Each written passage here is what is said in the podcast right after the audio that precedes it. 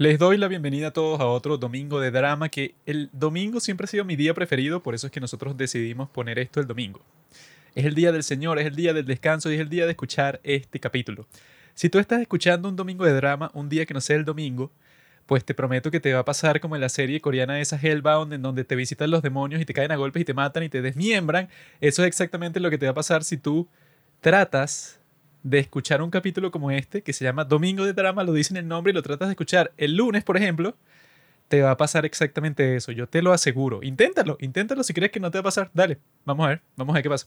Millones de creyentes a lo largo del globo han rehusado la religión cristiana, se han convertido en apóstatas para ser reemplazada su fe con este podcast, con Domingo de Drama, para poder escuchar nuestras opiniones sobre unas series que, bueno, no sé cuántas personas vieron Mudanzas al Cielo, Cientos de miles.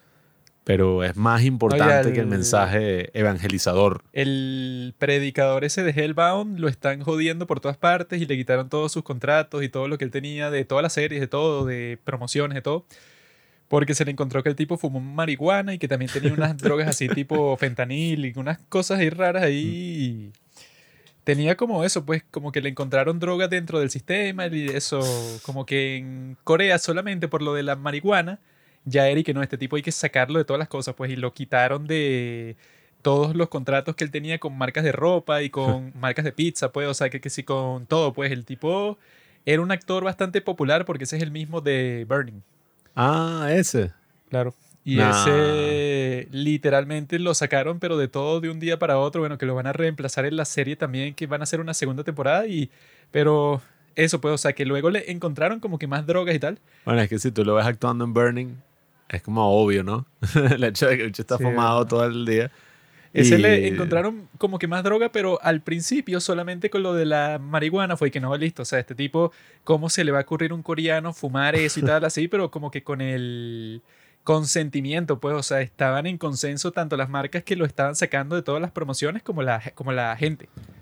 Es que eso es lo raro. En Corea es como un mundo alternativo donde todo lo que hace un actor, un actor, en Corea está como mal visto. O sea, en Corea es y que, mira, el tipo trató mal a uno de los miembros de la producción. Qué locura, o sea, un escándalo. No, el tipo tuvo sexo con alguien que no era su esposo. ¿Qué? No, lo que yo siempre pongo de ejemplo con respecto a eso, que hay gente que se escandaliza cuando es y que no, mira, este idol le estaba pasando una persona que es mayor que él o ella por el frente y no hizo la reverencia lo suficientemente bajo, o sea, no bajó la cabeza lo suficiente para que fuera lo suficientemente respetuoso. Y por eso es que yo digo que este tipo es un maldito y que estos bichos, bueno, por cualquier cosita, no importa qué estúpida sea eso, pues, o sea, que en el occidente, si tú fumaste marihuana, nadie estaría y que no, es que eres un maldito y hay que sacarte de todas tus promociones, o sea, que Es que eso es algo que la gente no se ha dado cuenta todavía. Eh, debería permanecer como un secreto, pero bueno, lo voy a revelar a las millones de personas que escuchan este podcast, ¿no? Claro. Para que ustedes también lo sepan. Espero que no se arruine la experiencia, pero básicamente todas esas mujeres, todas esas chicas que andan por ahí con el tema, ay, mi chino, ay, los coreanos, ay, BTS, toda esa cosa, es porque en el mundo todo se divide entre derecha e izquierda, ¿no? Entre la gente que es muy woke, que es así pelo pintado, diversidad sexual, etcétera, todo lo que eso compete. Y la gente que es más republicana, que es conservadora, que es así cristiana, que Claro. golpea a sus mujeres, bueno, todo lo que ya, ajá, ya conocemos, ¿no? ¿Qué pasa? Como el mundo se está yendo muy hacia un lado, esa otra parte de nosotros está como que, por favor, por favor, necesito algo de estabilidad en mi vida, necesito algo así que, no sé, sea más conservador. Y ahí es donde entro yo. No, ahí es donde entra la cultura coreana. Que la cultura coreana, ajá, o sea, tú y que, ay, sí, es una cosa toda alternativa, tal. Pero, ajá, o sea, tú tienes a todos estos idols, a todos estos carajos que los bichos, bueno, eh, defienden su derecho a fumar cigarrillos, son así todos cristianos evangélicos, Ah, no, con bueno, su yo Biblia. vi que la gente estaba comentando de este drama del que vamos a estar conversando, el de Mudanzas al Cielo. Estaban diciendo y que era la primera vez que veían que en un drama hay una persona fumando cigarrillos, porque Por que eso. no, eso está prohibido. Nadie puede salir fumando porque si no, bueno, claro, eso va a ser el mal ejemplo para los jóvenes. Tienen como mil cosas así exageradas sobre eso, como se ve en el drama ese de, eh, de Producers, que es que Ah, tú sí. dijiste una grosería en el minuto 3 de la transmisión del día de ayer, entonces, bueno, tienes una multa. Era que sí, así. un drama así, yo vi en internet que estaban y que mira, qué loco, o sea, aparece una pareja homosexual en el drama, o sea, Ah, qué, qué transgresor. Ya solo por eso tendrían que ir presos todos los que colaboraron, el que hizo el guion, los actores. Yo creo que esa es una, una especie de tendencia. Tú ves ahorita un pocotón de Ser gay, así sí, de- no, o sea, ser gay se ha No, convertido no. como en la moda. no, o sea, no, no ser gay, no ser gay. Yo incluso estaba pensando eso, pues, o sea, yo podría intentarlo. bueno, O tú y yo, quisieras, conmigo. ¿No yo, me refería a lo, otro que no es gay. Ah, ¿Cómo es que se llama? ¿Qué cosa? Lo contrario del gay. Lo contrario del gay soy yo. Tipo macho, pues, Jason Momoa yo. Tipo No. así masculino, testosterona. Creo que es la gente esa rara que le gustan las mujeres y todo eso. No, o sea, asco. eso, ¿verdad? Nada más asqueroso que una mujer desnuda. Sí, bueno, pero, pero esa cosa se está volviendo ahorita como una tendencia, si te das cuenta. O sea, eso de que, ay, sí, la heterosexualidad debe volver, todo eso. Sí, sí. Entonces yo he visto que si todos estos reels que son que si te muestran una mujer en Irán, toda tapada, todo eso, y la gente como que, bro, o sea, esta tipa es una campeona, esta tipa está basada, esta tipa sabe lo que es. Entonces, sé qué reel estás viendo tú, bueno, por alguna razón eso es lo que me parece. A mí no me Ahorita- sale eso. Mi algoritmos son de puras protestas feministas, puras cosas que yo siempre le doy like y que siempre apoyo bajo cualquier circunstancia. Cuando las mujeres, eso pues, o sea, se dan a respetar. Las mujeres no pueden estar por ahí vestidas, eso, con una faldita, nada de eso. Pantalón, ¿verdad? Y al mismo tiempo yo pienso, yo soy una de las personas que piensa que las mujeres no pueden estar por la calle solas. Siempre tiene que estar un hombre con ella. Como en la gran película esa de, de Breadwinner, eh, que en esa película te ponen a la niña que quiere salir por la calle como que, ay, pobrecita. Quieren que ella salga con un hombre que la acompañe. O sea, que opresor. Cuando eso es lo que tiene que pasar. Si eso pasa, así la sociedad va a estar en, en orden y nos vamos a evitar todas esas cosas de que no, que violaron a fulanita. Eso no puede pasar si hay un hombre viril como yo que siempre te acompaña y que tú tienes prohibido salir de tu casa sin eso. No, yo estoy a favor de lo contrario. O sea, si es por mí, todo eso y que, ay, las mujeres que no las dejan estar topless, la opresión, estoy de acuerdo. O sea, yo creo que vivimos en un sistema machista, Claro. en un patriarcado opresor, y por eso es que todas las mujeres en lugares así públicos donde haya calor deben mostrar sus senos. No, no, no, no. Nada de senos, nada de eso. El día de hoy vamos a hablar porque estamos en contra de todo lo que está diciendo él. Eso de mostrar los senos y tal. Eh, pero, o sea, yo les tengo que contar a ustedes cuál fue la historia de por qué estamos hablando sobre este drama del día de hoy, porque yo, yo no tenía la más mínima intención de ver este drama, no sabía que existía, no sabía nada sobre él, pero yo un día subí unas stories en donde le estaba preguntando a las personas que, mira, acabamos de ver un drama así serio, triste y tal. Quiero ver un drama que sea divertido, con chistes, o sea, quiero ver unas nuevas recomendaciones porque las que tengo frente a mí como que no me decido de cuál puede ser la mejor.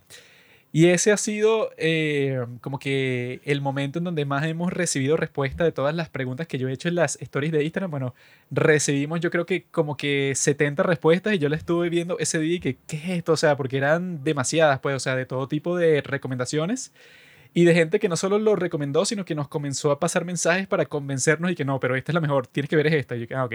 Como pueden ver, mi gente, este es el resultado de una comunidad de gente seria que ve que hay dramas, que le gusta Corea. Este es el resultado de cuando ustedes nos siguen en Instagram y recomendaron otras series. Yo estuve viendo, por cierto, estuve viendo una que se llama Navillera, que no me gustó mucho, pero el punto es que llegamos aquí eso, gracias a sus comentarios. No en he las terminado stories. de contar. Cierra el pico por Mm. 15 minutos. Ahí lo que nos estaban pasando de esas 70, como 10 eran de mudanzas al cielo. Y yo le comencé a preguntar a esta gente que, mira, pero ¿qué tanto? Pues, o sea, porque yo lo puse, eh, lo publiqué, una de las respuestas y que, bueno, estas no, no las han recomendado, no sé, como 7 personas distintas, así que la publico, pero bueno, no voy a publicar las 7, ¿no? Y lo que me decía la gente cuando yo lo estaba diciendo y que, ah, mira, pero ¿qué la hace tan especial? Y todo el mundo decía que no, con esta serie vas a llorar en todos los capítulos, te garantizo que vas a llorar, pues, o sea, es lo más desgarrador emocionalmente que ha existido totalmente, o sea, yo viéndola, lloré en todos los capítulos y no una vez, no fue que al final lloré, no, lloré como 10 veces.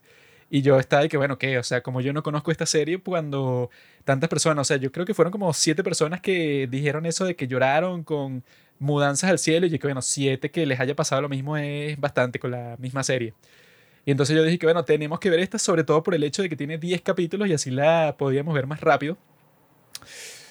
Y yo les tengo que decir, mis amigos, el día de hoy, que en realidad yo no lloré nunca viendo esta serie. Y que yo estaba conversando con una de ellas que, que no, si no lloras, no, no tienes corazón viendo Mudanzas al Cielo. Bueno, al parecer no tengo corazón, porque yo viéndola, bueno, no estuve ni cerca de llorar en ningún momento. Solamente me conmoví más o menos como que con cierta historia así, pero como que levemente. No fue como que, oh, Dios mío, qué terrible. Yo me conmoví con la historia del boxeo. Sí, bueno, con, eh, con eso. Que creo que fue la mejor lograda.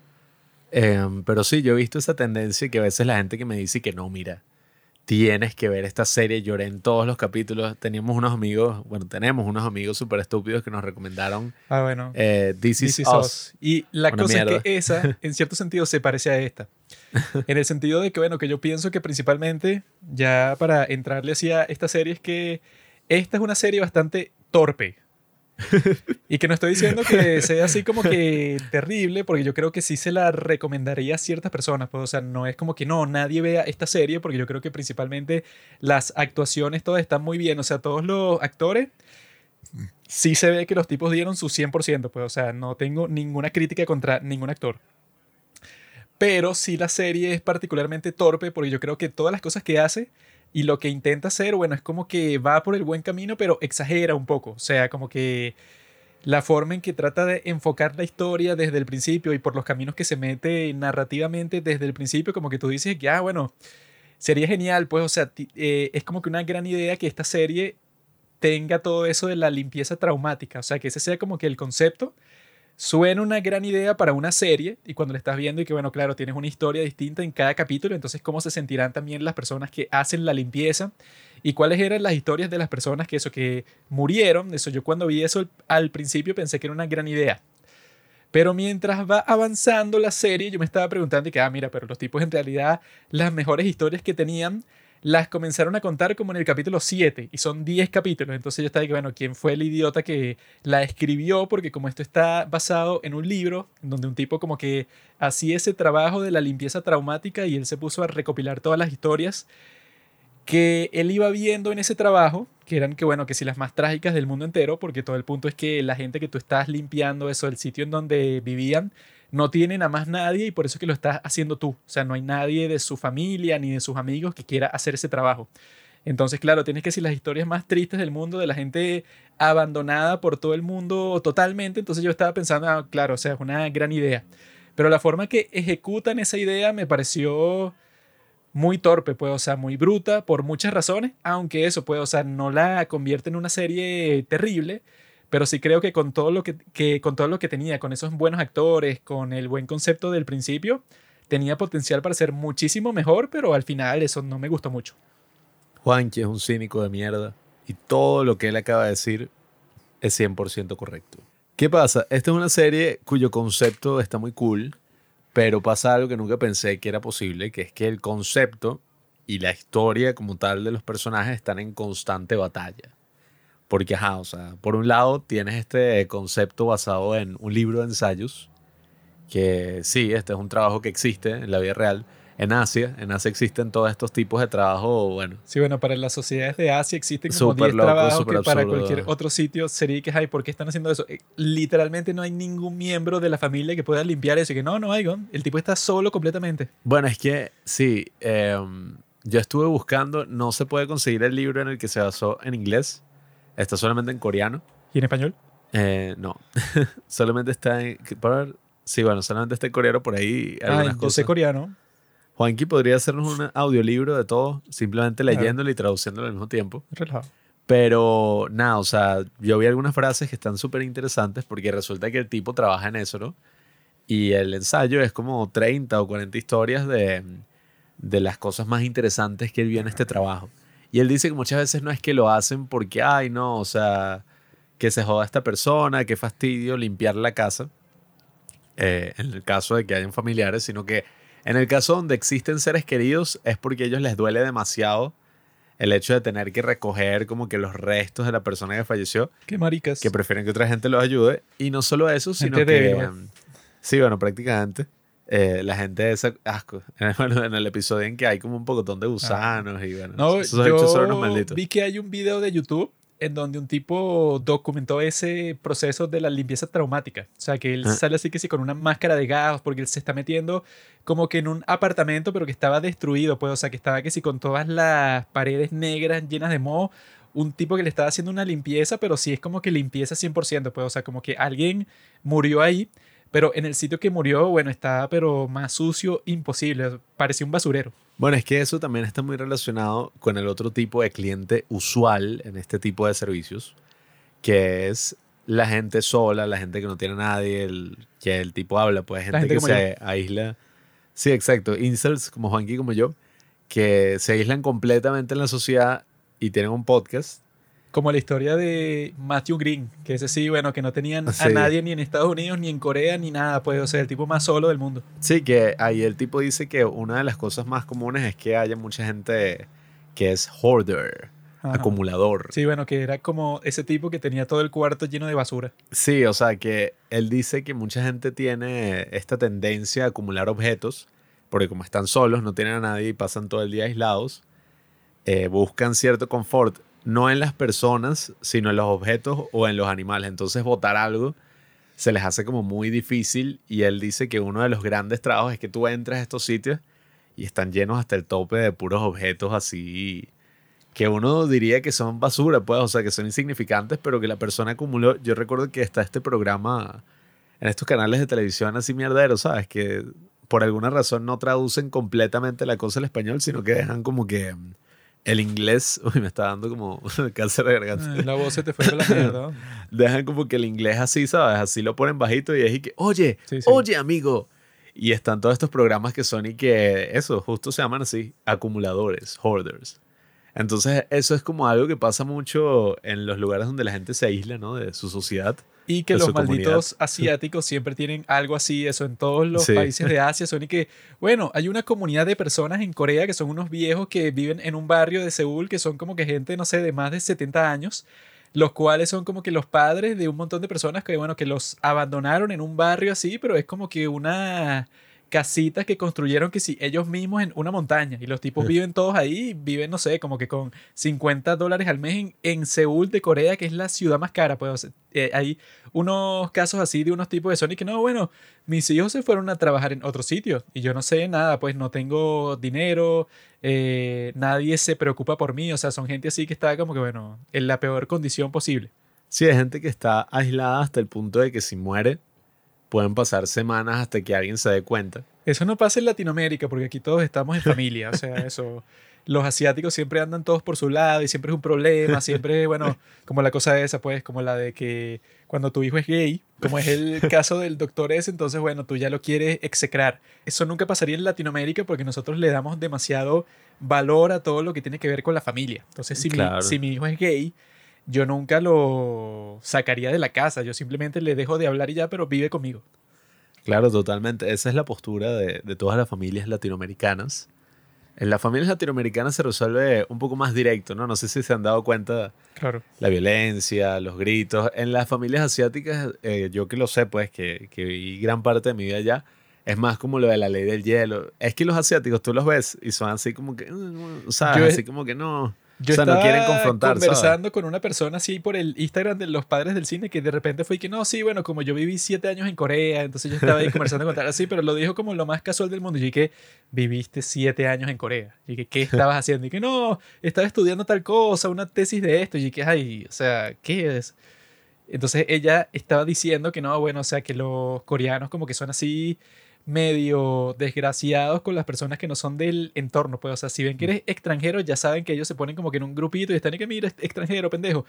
Es difícil integrarse a esa sociedad. Sí, yo, yo creo que sobre todo los japoneses, en mi experiencia. No, eh, los japoneses son los más malditos de todo. En, bueno, pero en por todo eso- sentido, pues, no solo en por el eso, o sea- entorno laboral, académico, en todo. Yo creo que ellos son más así como que, no, o sea, ley del hielo, no sí, ellos entra son en conflicto. como, como ratas, pues, así como una criatura así que no es como que totalmente No, no. humana. Yo no creo que sean así. Yo creo que son un poco más adorables Ah. e inofensivos, así como.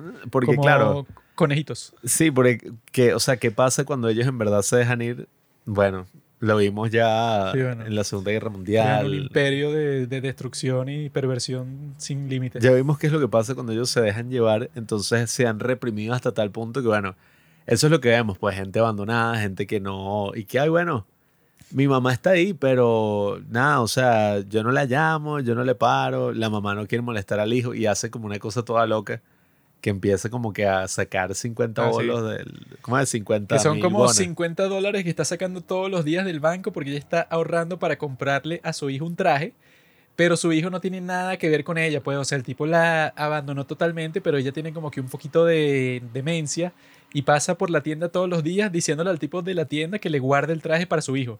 Y el de la tienda, eso, pues, o sea, la trata así como una viejita, eso, pues, o sea, que él sabe que no está en sus cabales totalmente, pero eso, pues, así es como que todas esas historias que, bueno, que te van contando que eso pues, o sea, que yo creo que esta serie particularmente cuando comienza eso, que yo tengo como que sobre todo esos problemas del principio, porque eso, claro, como a mí me habían vendido esta serie como era eso, pues no, cuando tú la vayas a ver vas a llorar y todas esas cosas, yo creo que en el único que hay drama que yo he llorado así, bueno, eso no he llorado como una Magdalena así, como una como una mujercita, eso así como está haciendo él, sino eso, bueno, he llorado como lloran los hombres, pues una cara así totalmente seria y una mini lágrima que casi nadie puede ver, eso que si en el borde de tu ojo, ese llorar para los hombres así como yo, pues. Sí, yo, yo recuerdo una sola vez que vi a Juanqui llorar y, y fue, fue una experiencia que me cambió por completo. Era una cosa así como... Bueno. O sea, así, así como sonidos así de, de colegiala. Era extraño. Gemidos y eso. Sí. Pero en el único. K-drama que yo he llorado es en ese de Startup, en el primer capítulo de Startup, que en realidad es bastante parecido al primer capítulo de Move to Heaven. Porque Mm. eso, pues, es que se muere el padre, ¿no? Pero yo creo que el de Move to Heaven no tiene, o sea, está totalmente fuera de, de lugar. No hay razón en lo absoluto para mostrar eso así en el primer capítulo para nada. Fue como muy repentino y... Pasa como en ajá. ese de Hospital Playlist, pues, o sea, que nosotros vimos el primer capítulo para ver si lo veíamos, pero en ese drama, desde el primer segundo, y que, no, por favor, no te mueras, y yo te voy a salvar. Y yo dije, ¿quién es esta gente? ¿Quién es esta tipa? ¿Quién es esta que está llorando porque su hijo se está muriendo y se muere? Y como que la doctora le está consolando. Yo dije, ¿quién es? O sea, es imposible que yo me sienta mal por ellos si es el primer capítulo. Pero en Startup sí lo hicieron genial. Porque es esa, o sea, lo que te muestran en el primer capítulo de Startup es la fundamentación de toda la serie.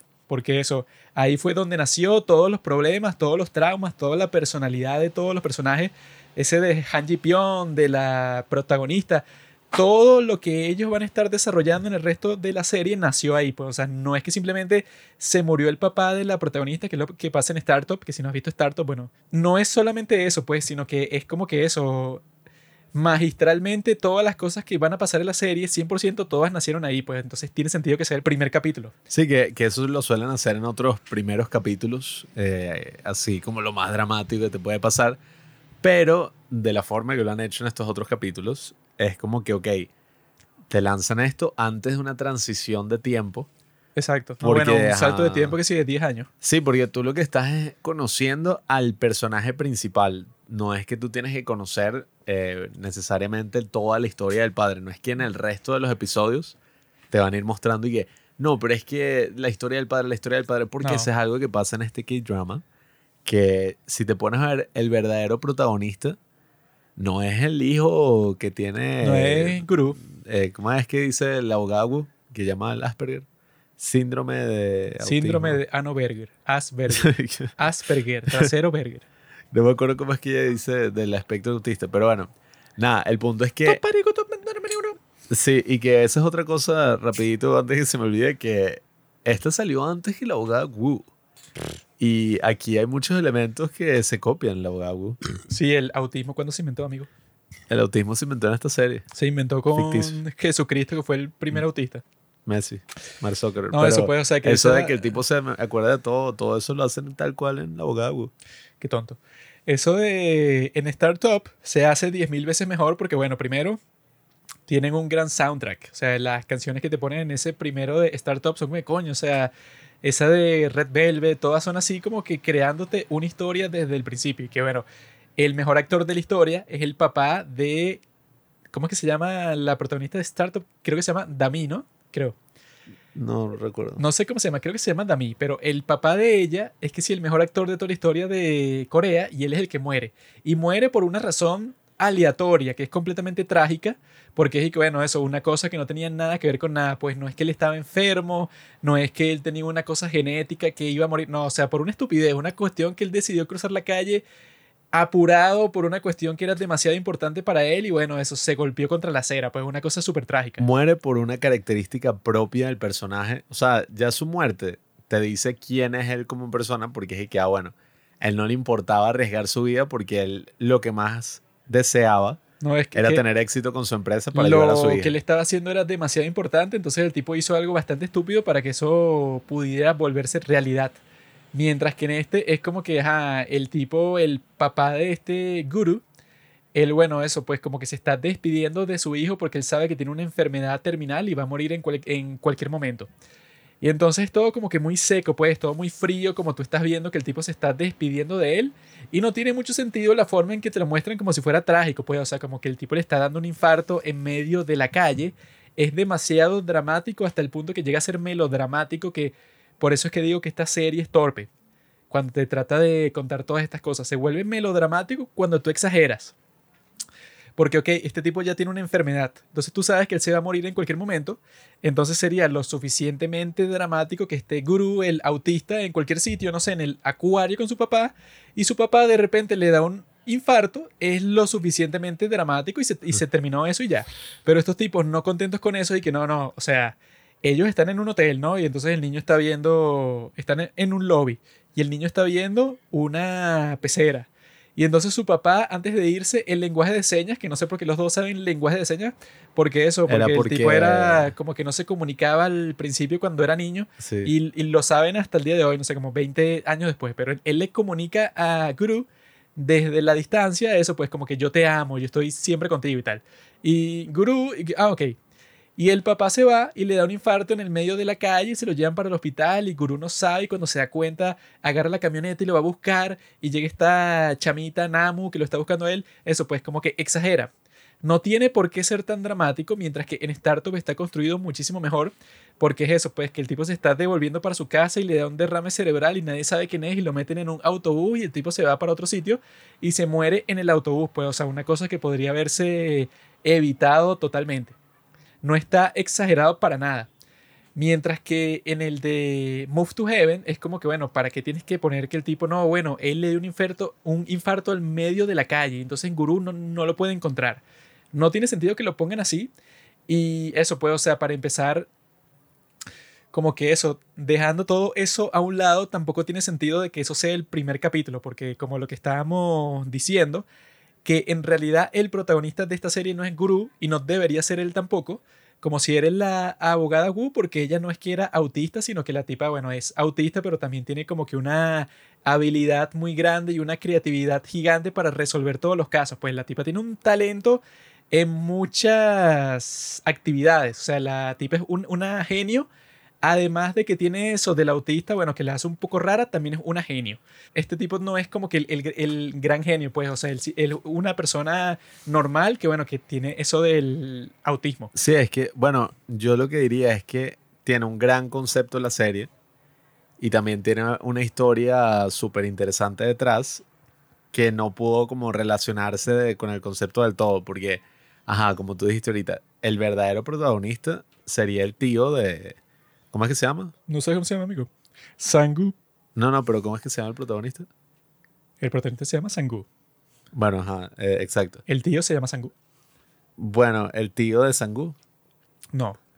El autista es Guru, pero él no es el Ajá, protagonista. Guru, Él- eso es lo que... Lo raro es que él comparte ese rol con Sangu, porque no se ponen de acuerdo y que, ah, mira, pero ¿quién es el principal? Bueno, se supondría que el principal es el que mostraron desde el, pr- eh, de- desde el principio del primer capítulo. Pero durante la serie te lo ponen como que no, bueno, son como que dos protagonistas, Guru y Sangu. Sí, Pero porque no tiene mucho se sentido que. Guru sea protagonista porque el tipo no tiene como que nada así tan que te involucre totalmente con ese personaje porque él es simplemente eso, bueno, es una persona normal con autismo y bueno, él, él tiene como que ciertas virtudes y ciertas cuestiones y él es como el personaje ese de It's okay to not be okay, pues o sea que en ese caso él no es el protagonista, él es una persona que bueno, que tiene mucha importancia dentro de la serie, pero el protagonista es su hermano que es el que va a estar con la relación amorosa con la otra tipa, pues, pero es raro que en esta lo pongan de como, como que de coprotagonista, cuando claramente el tipo que, bueno, que tiene más desarrollo de personaje, que tiene la historia más interesante, no es Guru para nada, pues, o sea, porque él es muy joven, pues, y no le pasa como que nada muy extraordinario. Mientras tanto, a Sangul le pasa que es la historia más extraordinaria de todo el mundo desde el principio de su vida hasta el momento en donde él está, le ha pasado todas las cosas más interesantes de la historia, de todas las otras historias que te está mostrando eso, de lo de la limpieza traumática, de todas las personas que están ahí, el más interesante por mucho, pues, o sea, cien mil veces más, es él. Entonces es raro, que eso es como que mi crítica principal desde el principio, que te muestren eso como primer capítulo no tiene ningún sentido porque la idea sería, o sea, lo que yo recomendaría si, bueno, si estuviera aconsejando a los escritores de este guion, qué es lo que tendría que haber pasado. Me hubieran pedido consejo a mí, yo les hubiera dicho, bueno, hagan esto. Yo lo que les hubiera dicho y que, mira, bro, no tiene sentido que tú me muestres esa muerte así, porque tú no te vas a enfocar en Guru. O sea, Guru durante el resto de la serie es como que una persona, eso puede, o sea, el principal que trabaja ahí y tal, pero en realidad tu enfoque no es ese, o sea, tu enfoque es que el tipo es tu herramienta para tú conocer las historias de las otras personas. Tu enfoque en realidad sería el tipo este Sangú, porque la idea es que él, bueno, está saliendo de la cárcel, es un tipo que tiene todos los problemas del mundo y todos los traumas y tal, es alguien como que loco, pues, o sea, es un tipo que se salta las reglas del tránsito, es un tipo que como que le cuesta un poco introducirse a la sociedad, que incluso cuando está conversando con cualquier persona, bueno, se siente un poco incómodo él es tu enfoque y la idea es que él, mientras va pasando el tiempo con las historias que él va encontrando gracias a lo de la limpieza traumática, el tipo, bueno, como que va cambiando su personaje poco a poco. Pero eso no es lo que te van a mostrar porque pierde mucho tiempo concentrándose en Guru y tal. Eh, no es solamente que si hasta el séptimo, octavo capítulo, que ellos por fin deciden mostrarte cuál es la historia de Sangu. Que yo creo que, bueno, que eso te lo hubiera mostrado mejor progresivamente hasta que tú dices que, ah, mira, claro, este tipo está un poco justificado en ser el maldito que es, que eso puede, o sea, ya en un octavo capítulo ya es muy tarde, o sea, ya tú tienes que saber y eso te lo van contando poco a poco desde el principio que mira, fue que él pensó que su hermano lo abandonó. O sea, no, no tiene ningún sentido contarte eso en el octavo capítulo porque entonces yo, por esos primeros siete capítulos, yo pensaba que, ah, bueno, pero este tipo es un imbécil y ya, pues, o sea, su hermano es que es el tipo más bondadoso del mundo, que está con este niño autista que es su hijo, pero lo adoptó y tal, y el tipo es que, bueno, es que si el tipo perfecto, pues, o sea, como que todo el mundo lo quería, él es bueno con todo el mundo, defiende a las personas que no se pueden defender, o sea, es un tipo genial, y que ese actor, sobre todo, tiene como que un rostro súper gentil, pues, o sea, yo no me imagino a ese tipo actuando de malo ni nada. Entonces, si tú tienes a ese tipo, a su hermano, pues a Sangu, que es un tipo que está traumado porque él le hizo un daño, uno pasa muchos capítulos pensando que, bueno, ¿cuál es el problema de este idiota? O sea, no tiene sentido que él sea así, que sea tan fastidioso, que sea tan torpe.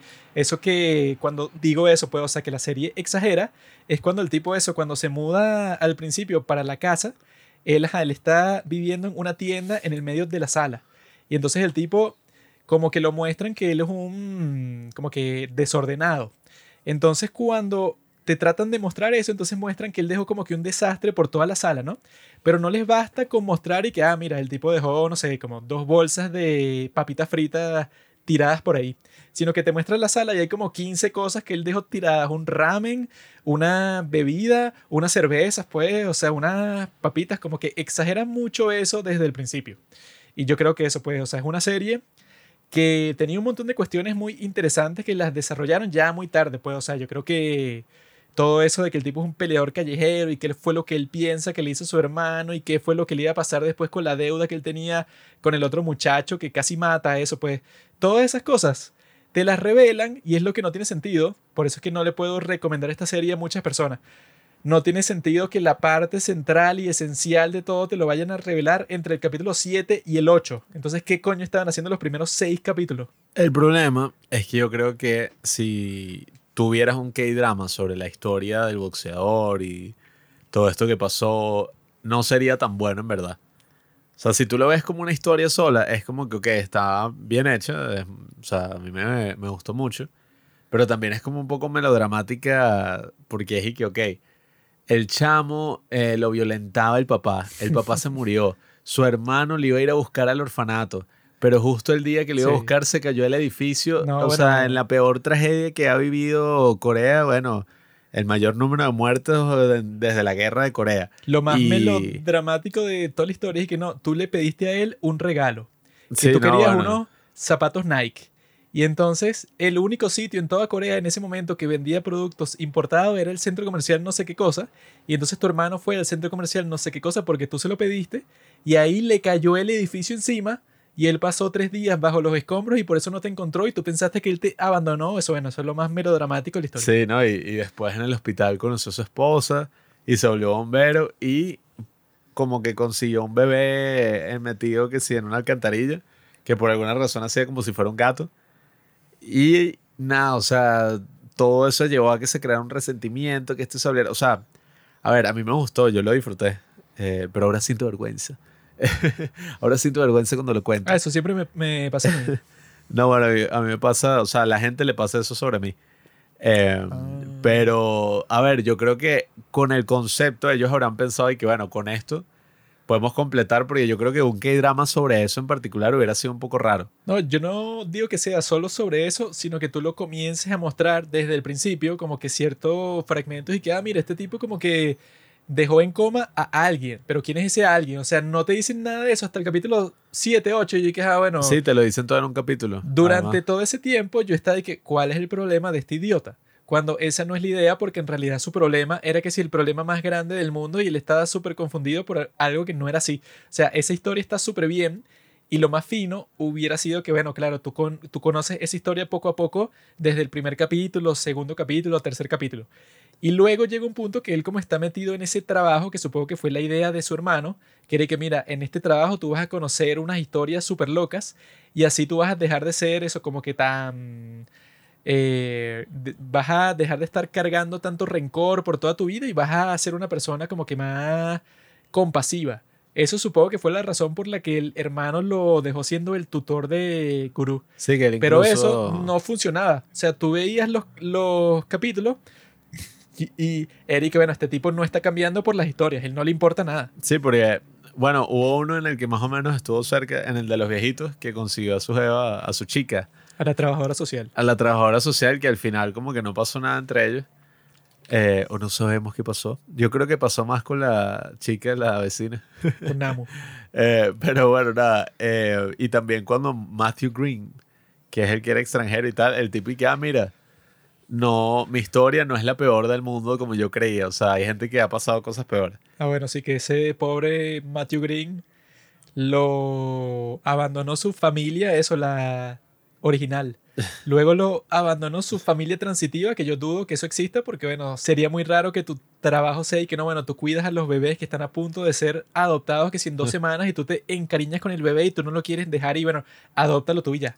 Y luego lo abandonó su familia de los Estados Unidos y cuando volvió a Corea él no tenía ni la nacionalidad no. de los Estados Unidos ni la Lo de abandonó Corea. la familia de Estados Unidos, lo abandonó el sistema estadounidense, lo abandonó el sistema coreano. No, bueno, lo deportaron, que es que, bueno.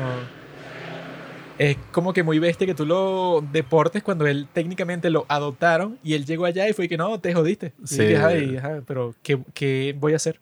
A mí me gustó mucho el concepto, o sea, dentro de todo, ajá, yo entiendo que el drama está un poquito mal hecho, sobre todo al final, que tú dices como que, bueno, está como construido para que sean dos temporadas, pero se siente como que no hay historia para dos temporadas. Ya hablaremos de ese final que, que hasta me da miedo de lo raro y bizarro que es.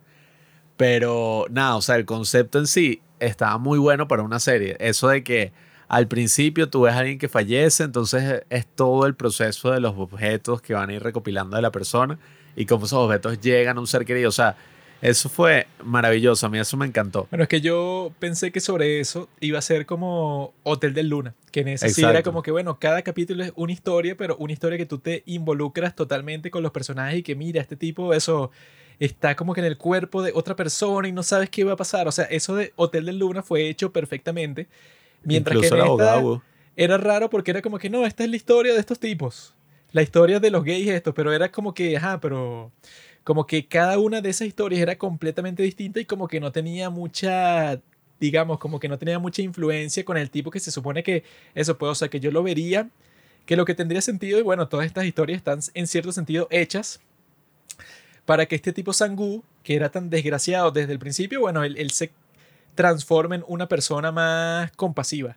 Pero eran puras historias que era como que, bueno, esa es la del viejo por un lado, la de los sordomudos del principio, la de Matthew Green, o sea, no es como en la abogada Wu, que sí es genial, porque es como que, bueno, cada historia es que sí representativa de todo un factor de la sociedad coreana, que sí de Corea del Norte, o, de los niños que los obligan a estudiar, pero 24 horas al día. O sea, esa de la abogada Wu fue genial porque era, bueno, estas son las historias de Corea en sí. Pero estas historias, yo lo que les veo es que, ah, pero esto como que, ¿qué tiene que ver cada historia con una con otra? No sé, pues, o sea, no sé como que qué están construyendo. Sí, que, que esa fue la, la cuestión. Llega un momento en que sentí como un pequeño conflicto entre lo que es ese concepto y la historia principal. Entonces llegaban ya como los tres últimos capítulos o algunos capítulos donde ni siquiera pasaba nada de ninguna limpieza, sino que Sí, ya era donde- 100% dedicado a la historia de este tipo. Donde no te contaban ninguna historia. Y Eric, bueno, o sea, trata Sí. de equilibrar un poco más eso porque no has contado una historia que si en los últimos dos capítulos, no, y eso, que si la del tipo que apuñaló a su novia. Eh. Que Eric, bueno, está bonito la cosa con los niños, que ellos están como que dolidos por la muerte de su profesora y es un preescolar y le están dando como que los regalos y los cuentos que ella les quería dar. O sea, esa parte es bonita, pero es, es, que, ajá, pero eso es como que, o sea, en qué se relaciona con las otras historias y es como que medio random, que es que no, en realidad ella puso una cámara y fue Guru el que se dio cuenta porque él vio un manual de esa cámara y entonces con la cámara vieron que en realidad fue el tipo que es un psicópata que estaba mintiendo y él le clavó un cuchillo ya cuando él se estaba inventando una historia. O sea que esa historia incluso la resuelven como en 20 minutos y el producto que tiene es que la detective de la policía le da su tarjeta a Guru y así es como que justifica qué es lo que pasa al final. Pero es que, bueno, en ese capítulo es muy raro porque resuelven todo ese misterio como en 20 minutos y ya el resto es como que la relación entre ellos. Y es como que, bueno, como que esto está desequilibrado totalmente. Sí, que esa es la cosa, pues, o sea, dentro de todo, dentro de que el drama no me pareció, ¿sabes? Ay, está en mi lista de los mejores dramas. Es raro porque me gustan mucho los personajes, o sea, creo que los personajes están muy bien. Y en sí, o sea, yo la pasé bien viendo la serie en general. Solo que llega como un punto donde la serie ya empieza a decaer un poco y pierde lo que a mí me encanta de los que drama, que es y que, ah, ok, como se asume que esta es la única historia que va a haber en la mayoría de los casos, Claro. bueno, ellos dicen, mira, vamos a resolver todo ahorita. Aquí se resuelve casi todo, pero es extraño, pues, o sea, es como que hay algunas cosas que dejan abiertos solo para ver si, si hay una segunda temporada y no va a haber una segunda temporada. Entonces eso es como lo peor que puede pasar. Está eh, la relación de la trabajadora social con el otro, por ejemplo. Sí, que no pasa nada. O sea, no pasa nada de nada. No salen a ningún sitio, nada. Sí, o sea, que eso lo hubieran desarrollado y hubiera sido súper, una tremenda adición a la serie y al elenco y todo. Sí, o sea, que sería que, bueno, mira, como que el tipo también está consiguiendo una pareja y Para que él lo ame y tal. hacer eso tiene que ser una persona distinta porque él al principio era un desgraciado con todo el mundo.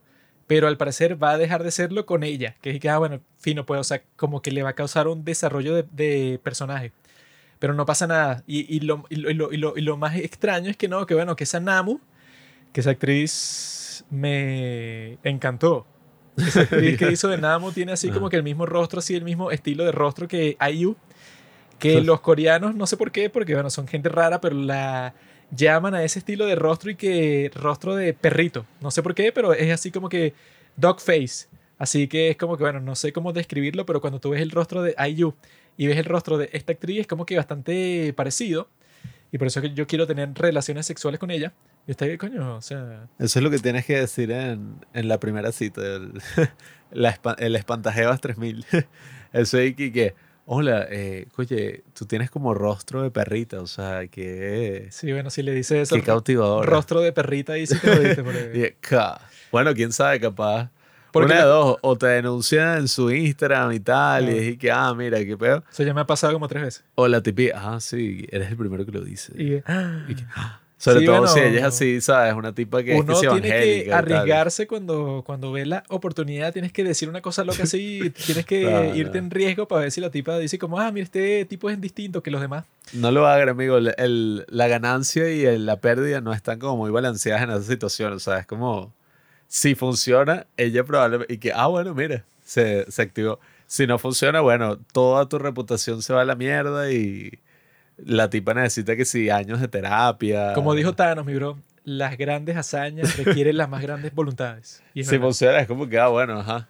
Ok, ella, ella quiere conmigo, por eso está en una cita conmigo, ¿no? Se supone. No, no, no. Aunque eso nunca me ha pasado. pues. Ella está en una cita contigo para avergonzarte, para tomarte una foto y exponerte en las redes sociales porque tú pensaste que podrías tener una cita con ella. Entonces ella, ella, so- Yes. ella solo vino para tomarte una foto a ti y subirla en las stories y que mira, este idiota pensó que podría salir conmigo, qué idiota.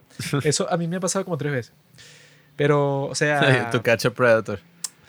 Ah, sí, la cosa es que, claro, tenía siete años. cuando llegué a la cita no era ninguna chica. Bueno, ¿Para qué me dices que que siete si no tenías? No era un tipo que estaba haciendo un video, Un, un perfil falso Un para idiota. atrapar a un depredador. un simp que me trató de atrapar porque estaba chateando con una chica de 10 años. O sea, De eso, va a llegar un momento en que de eso va a ser el contenido de los padres del cine.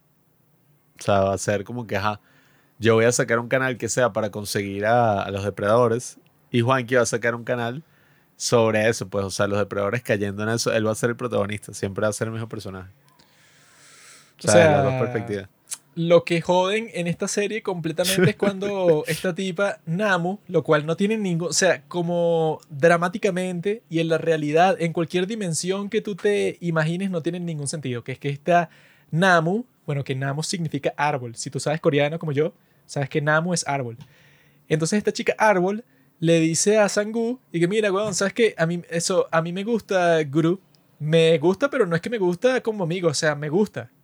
Tendría sentido si fuera un poquito más No, bueno, adolescentes. no tiene sentido en nada porque esta chica es un bombón y el otro retrasado, Guru, es un tipo, bueno, que no atrae a nadie nunca con su comportamiento porque incluso ella lo cuida a él. no o sea, sabes cuál es el sí. ¿Cómo es, el, ¿Cómo es que se llama? El de las enfermeras. el síndrome de Munchausen.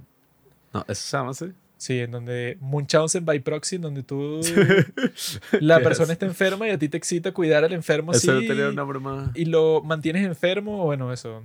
Quizá, quizá ese es el síndrome que a ella le gusta, pero, es- o sea, ajá, yo no estoy diciendo que una El mujer... síndrome de Estocolmo, ¿no? También se le dice. Ah, coño, no, eso ya. Por- Eso pues, o sea, tú A ver. Como mujer tú puedes estar atraída a una persona autista, pero en el caso de él no es que él es autista, es que es un niño, pues, o sea, se comporta en todas las cosas como un niño. Cuando se frustra se empieza a chocar la cabeza contra la pared. Es un tipo que, bueno, que no actúa de una manera adulta, o sea, está en esa transición, pues. Ah, mira, el síndrome de Estocolmo no era. Es que la víctima desarrolla un vínculo positivo hacia su captor como respuesta al trauma del cautiverio. Claro. Ese es cuando tú te, cuando alguien te secuestra, pero tú como que sientes cierto afecto por el que te, el, el que te secuestró. No, no, ese no es el que me refiero. el que yo digo, que es el que tú dices, ese de Munchausen by proxy, es el que, el que cuida al enfermo, pero como que le gusta, pues, o sea, que dice como que, ah, mira, eso, yo cierto, siento cierto placer cuando estoy con este enfermo, que bueno, es un síndrome de todo raro ahí, pero eso no tiene ningún sentido. Bueno, tiene, tiene sentido porque te gusta cuidarlo. Te gusta cuidar a la persona. Es que lo raro con ella es que ella, lo que tendría más lógica es que le gustaría el tío, pues, que le gustaría el otro, ¿cómo se llama? Sangmu. Que Yes. le gustaría a él porque ella como que lo sigue y ve que el tipo es peleador y el tipo como que la trata mal, pero cuando llega su mamá, que le está diciendo que cómo es que tú y que estás trabajando para Move to Heaven, no tiene sentido, tú estás loca, tú me dijiste que tú estabas estudiando. Cuando la mamá le dice eso, el tipo, el, el tío se comporta de la forma más cordial del mundo y que, no, resulta que su hija, sí, ella está estudiando, ella no está trabajando con nosotros, no desconfíe de su hija, que es un- una persona muy linda y tal.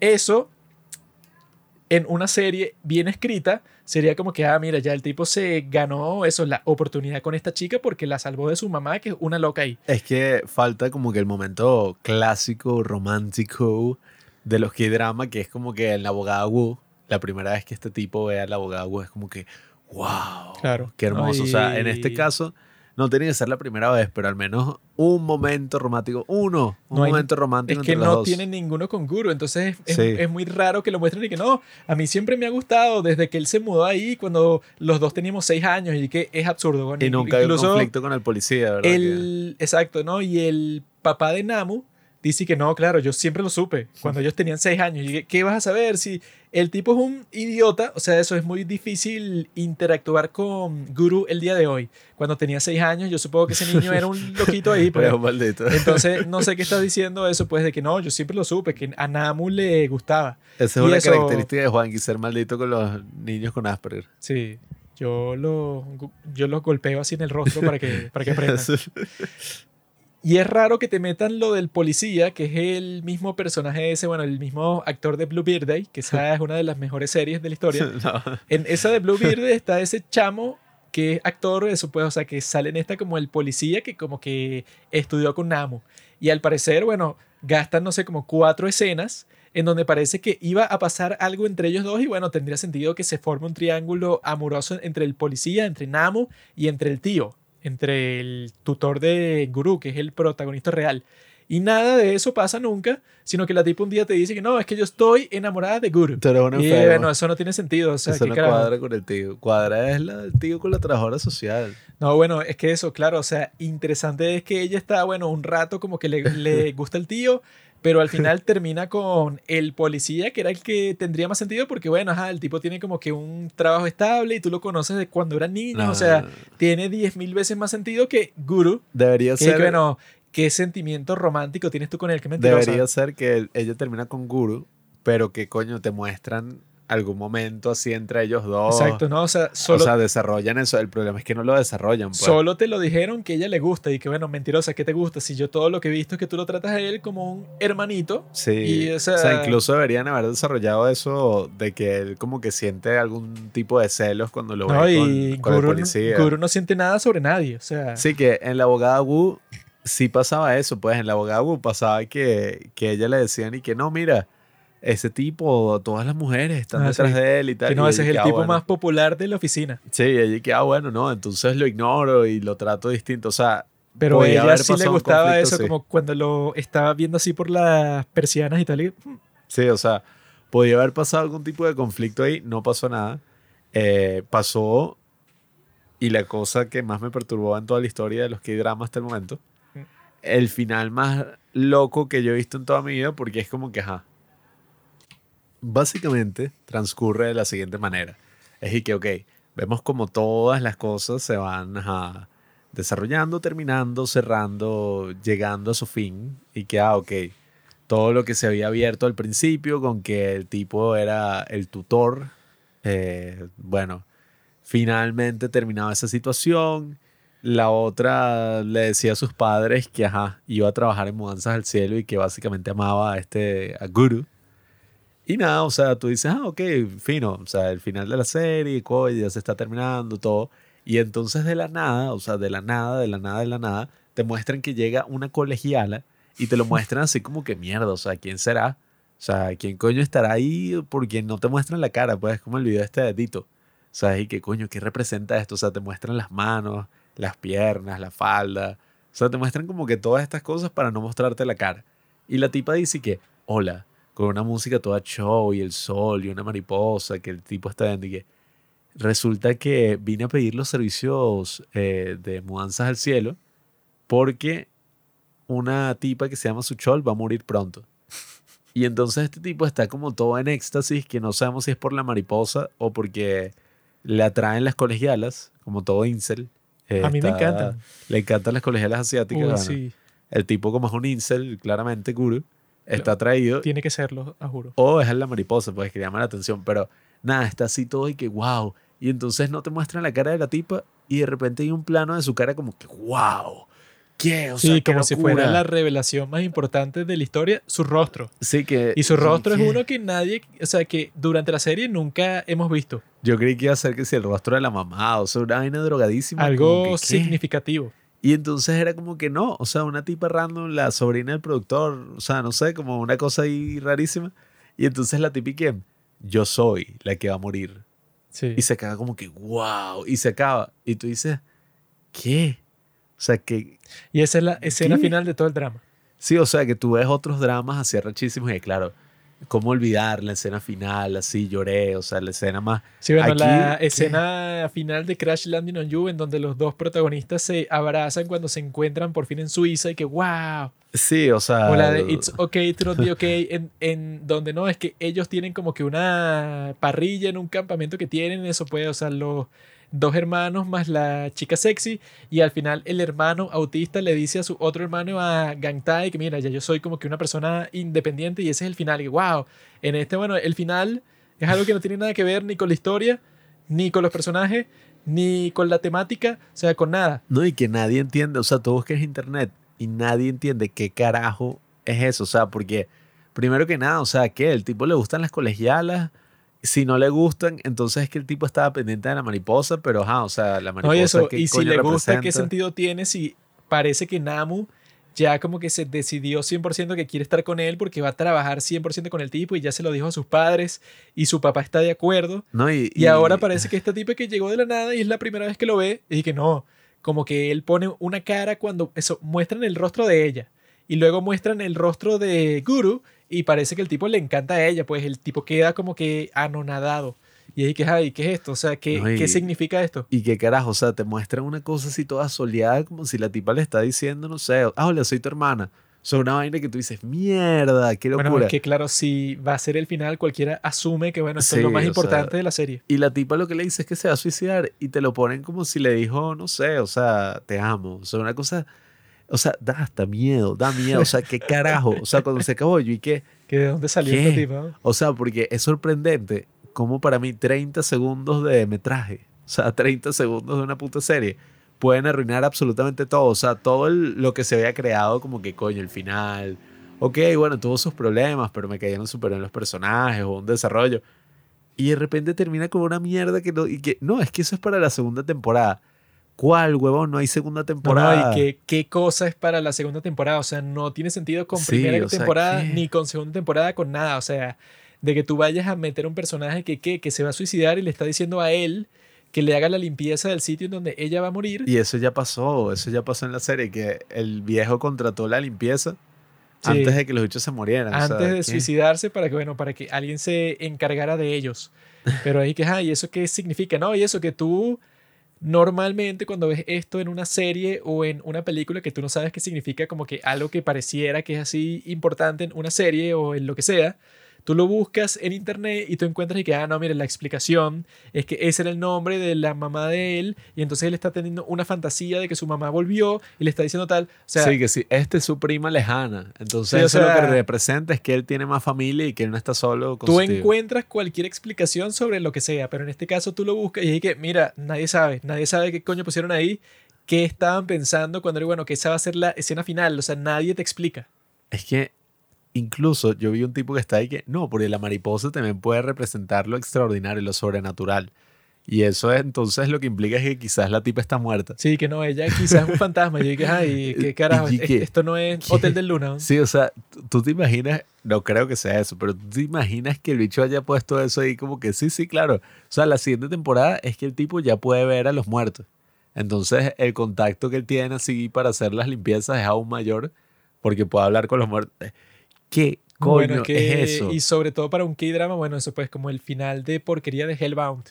Que es que no, Ah, bueno, sí, al final de Hellbound es que no, todas las personas esas que las desmembraron y las asesinaron y como que las llevaron para el infierno, no, como que esas volvieron, porque tenían eso, pues como que el cadáver de uno que tenían ahí como que se hizo polvo, no, esos van a volver del infierno. Y que, ajá, ¿y eso qué coño implica? ¿Cómo que van a volver? ¿Por qué se los Sí. llevaron? ¿Por qué los mataron? ¿Y por qué coño volverían? Y que esa no he visto, bueno, claro, o sea, dicen que van a, eh, que van a reemplazar al profeta ese, pero no, ajá, jodió la serie. sobre qué sería la segunda temporada, nadie tiene idea. Y al parecer este tipo tampoco tenía idea, el que hizo esta serie, porque eso, pues, o sea, ¿qué sentido tiene? Pues, o sea, que tu escena final sé que no, ya van a ver para la segunda temporada. Y que, ah, ok, pero que tenga algo que ver con lo que hemos visto, no que sea algo completamente aleatorio, sí. No, y no sé si ustedes han visto que si videos de Dross, de misterio, Mm. o alguna historia de esas que tú dices como, coño, ¿cómo esto es posible en el mundo? O sea, una vaina así que, que el tipo metió a su hija en el ático y la violó por 40 años y después violó a sus nietos. O sea, una vaina que tú escuchas y tú dices como que, mierda, o sea, que tú vas a salir como a la sala o no sé, o sea, donde sea que tú vayas vas como que a asomarte y te da como miedo porque no sé, es como que el mundo es oscuro. No sé por qué sentí exactamente lo mismo con este final, porque no entiendo qué carajo, o sea, Y lo peor de todo es que si tú piensas más al respecto, es como, sí, o sea, como si no pudieras dormir. O sea, entras ahí, porque, ajá, el final de una serie no es como el final de un libro o de algo así que un tipo escribí ya. ¿Por qué? Porque le salió de, no sé, los huevos y ya escribió una vaina y listo. Sino que hubo gente que tuvo que interpretar ese final, tuvieron que grabarlo, tuvieron que editarlo, tuvieron que colorizarlo, tuvieron que distribuirlo, meterlo en Netflix, o sea, miles de miles de cosas que estuvieron involucradas ahí no sé, como mínimo, mínimo, como 30 personas que estuvieron involucrados en hacerlo. Sí, lo raro es eso, o sea, tú, tú, buscas cualquier cosa que no te puedas explicar casi de que cualquier película y cualquier serie, y siempre te vas a encontrar un tipo que es que si el fanático número uno de Star Wars, por ejemplo, y que no, eso es en realidad porque el hermano de ese alguien que tú no sabes quién es, es Chipilicho, que ese es de un planeta de tal que el tipo hace eso y que, ah, eso pues en internet encuentras casi que cualquier explicación sobre lo que sea. Pero en este tú lo buscas y es un montón de gente que vio la serie y que no, bueno, yo pienso que eso tiene un simbolismo, que eso significa que, claro, esos son como que todas las frustraciones de Guru, como que las encarnaron en una sola persona, que es una colegiala, porque no sé, y sale una mariposa, bueno, tampoco sé, eso puede, o sea, como que todo el mundo está confundido. Me da risa que lo que yo estaba diciendo ahorita y que varias personas se tuvieron que poner de acuerdo para hacer algo sin sentido. Es como si estuviéramos en 1945 y yo estuviera descubriendo lo del holocausto así por primera vez y que varios cientos de personas se tuvieron que poner de acuerdo para esto hacer Esto es incluso más eso difícil de entender que eso, que el holocausto, porque el holocausto por lo menos, bueno, tiene como que un razonamiento, una explicación. ¿Esto qué explicación le puedes dar? O sea, no hay ninguna lógica. Claro, es incluso más místico, o sea. Tú puedes encontrar una razón y así ah, es que, viste, los seres humanos el mal que se carga, o sea, el odio. No, que eso se pues, que no, es que el antisemitismo que le tenían la gente en Alemania para que la gente estuviera dispuesta a matar toda una raza de personas, una religión, claro, se puede explicar. Pero esto es que, ah, bueno, ¿cómo puedes explicar quién carajo era esa colegiala que Guru se enamoró para, para la segunda temporada? O sea, eso pues es el peor error que ha cometido un ser humano en la historia. O sea, que ese es el final. Y eso es lo que da más miedo. Porque una cosa es el mal que puede ser explicado, pero ese otro tipo de mal que no tiene explicación. Un mal totalmente irracional, pues el del demonio, el del diablo, pues esto es una serie del diablo. Hay gente que solamente nace y quiere ver el mundo arder. Pero yo les puedo decir eso con respecto a esta serie, como que para dar esa mi visión general sobre todo lo que hemos conversado. Es que, bueno, claro, tenía mucho potencial con todo eso de las limpiezas traumáticas que es muy genial y que yo no lo había pensado antes porque eso es como esas cosas de family romance que existen en Japón y no existen en ningún otro sitio del mundo en donde si tú quieres contratar a una persona que actúe en un evento de la vida real como tu padre, lo puedes conseguir fácilmente en Japón. Y que mira, yo necesito que me, manden aquí un tipo de 45 años para mi boda. Un tipo así que se vea de esta forma y tal. Porque él va a actuar de mi padre porque mi padre real es un alcohólico. Y yo no quiero que ese tipo esté en mi boda porque va a ser vergonzoso con eso que si con los padres de mi novio. Yo no quiero que nadie así esté aquí. Entonces, bueno, eso yo quiero contratar a un tipo que actúe sobre él y que, bueno, que entonces, no sé, mis suegros nunca los van a conocer a ellos, no me importa, pero no quiero tenerlo a él aquí y no quiero explicar por qué mi padre no está, porque también sería vergonzoso. Esas son cosas que solo existen en esos países y en este que, bueno, que eso que es como que muy particular, pues, a, a un sitio como Corea y era fino porque, claro, tú puedes ir desarrollando toda tu narrativa alrededor de estas historias de las personas, bueno, que están abandonadas 100% por la sociedad. Eso está genial. Pero eso, pues, el problema principal es que pongan a Guru como otro protagonista y que esperen tanto tiempo para dar la historia detrás de Guru, que lo, creo que lo dan en el capítulo 9, pues, o sea, en 9 y parte del 10. Que bueno, o sea, ¿por qué esperas tanto tiempo? Si si esas fueran historias que en realidad no importaran tanto para la narrativa o que no fueran tan interesantes, es como que, ah, bueno, cuéntalas cuando tú quieras. Pero en este caso, bueno, son que si las historias más interesantes de todas las que he mostrado es la historia eso de qué fue lo que pasó con el hermano de Sangu, el protagonista, qué fue lo que pasó con él y por qué siente ese resentimiento. Esa era la historia más importante de todas. Y la de Guru, que es que, ah, mira, ¿por qué tú estás con él? Pues, o sea, cómo te encontraron y tal. Eso tarda muchísimo tiempo en mostrarlo cuando yo creo que lo pudieron haber hecho progresivamente como estaban haciendo, pues, con este Sangu cuando está mostrando esos flashbacks de que le están cayendo a golpes a la mamá Y entonces el hermano se mete y le caen a golpes también. Todo eso lo fueron mostrando poco a poco para que tú sepas que existe un trauma ahí. Entonces yo creo que eso lo debieron haber hecho con esas historias en general y así lo equilibran con las demás que te están mostrando. Y que también que esas historias que escogieron son raras, pues, porque esas de los gays, esas con el doctor y tal, yo lo que me preguntaba es que, ay, ¿por qué carajo si este tipo, eso, vive en una casa gigante con sus padres, porque el tipo es doctor y su papá es general, entonces, bueno, tienen como que bastante dinero. Entonces, explíqueme por qué el tipo tiene que contratar a los de las limpiezas traumáticas cuando en los demás casos, en todos los demás, la razón por la que los llama es porque no hay más nadie, pues como que mira, limpia la habitación, pero eso puede, o sea, tendría sentido, ponte que, no sé, que encuentren a tu hijo, tú no sabías dónde estaba tu hijo, y lo encuentran, no sé, en una casa llena de drogadictos y tal, y alguien tiene que recolectar sus cosas, y no quieres que seas tú, porque bueno, porque es como que un sitio jodido. Pero en este caso, bueno, es tu propia casa, ¿qué coño? O sea, entra en el cuarto del hijo y ya. No entendiste la metáfora, ¿verdad?